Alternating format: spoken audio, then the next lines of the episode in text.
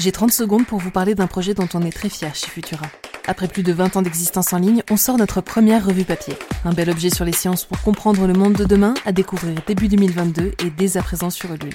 Secret de la Lune, intelligence artificielle, agriculture et thérapie génique, explorer quatre thématiques à travers des enquêtes, des interviews, des tutos et bien plus encore. Le choix d'un financement collaboratif, c'est la garantie d'une information indépendante et transparente. Alors rejoignez les décodeurs de savoir en allant découvrir le projet dans le lien en description ou directement sur Ulule, le mag Futura.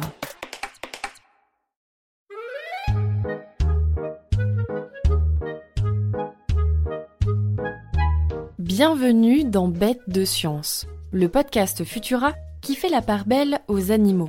Je suis Marie et pour ce nouvel épisode, on va s'intéresser à un animal marin qui sait imiter la voix humaine.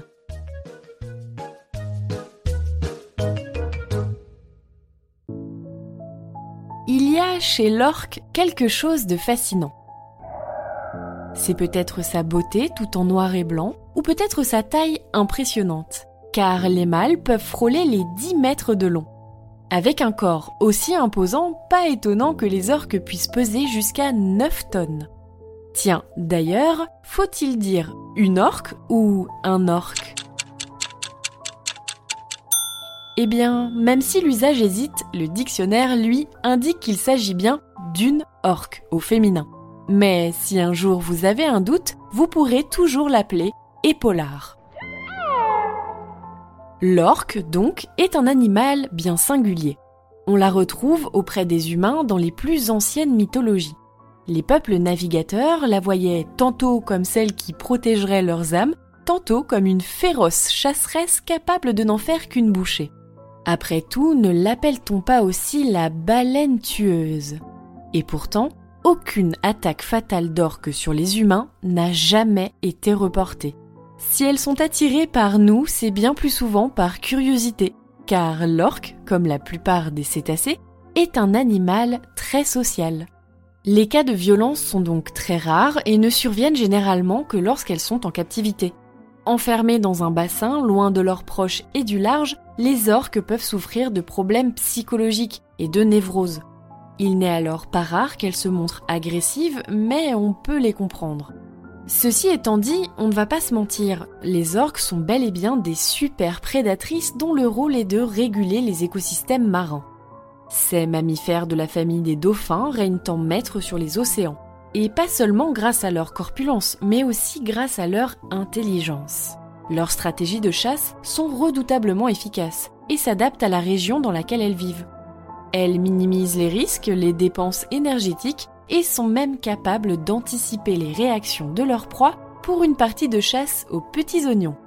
Les orques transmettent ces méthodes de génération en génération, un comportement que les chercheurs n'hésitent pas à qualifier de culture. Pour diffuser leur savoir, elles utilisent leur corps, mais aussi leur voix, car comme nous le savons depuis bien longtemps, les orques communiquent entre elles avec des sons. Les scientifiques ont même déjà identifié plusieurs dialectes des variations dans les signaux de communication spécifiques à certains groupes. Et c'est justement pour étudier ce comportement qu'ils ont voulu voir si une orque serait capable de répéter quelques mots humains. Alors bon, d'accord, la jeune Wiki n'a pas autant de talent qu'un gris du Gabon ou qu'une pie, mais elle arrive tout de même à reproduire les mots qu'on lui donne. Des mots simples comme hello, Amy ou one two. Bien sûr, ce n'est pas toujours parfait, comme quand l'entraîneuse essaie de lui faire dire one two three. Mais sa performance montre tout de même que l'imitation joue un rôle important dans la construction des traditions vocales des orques. Elle démontre aussi l'intelligence sociale et cognitive de ces gros mammifères qui, au fond, ont bien plus en commun avec nous que nous le pensons. Alors, pas si bête, l'orque.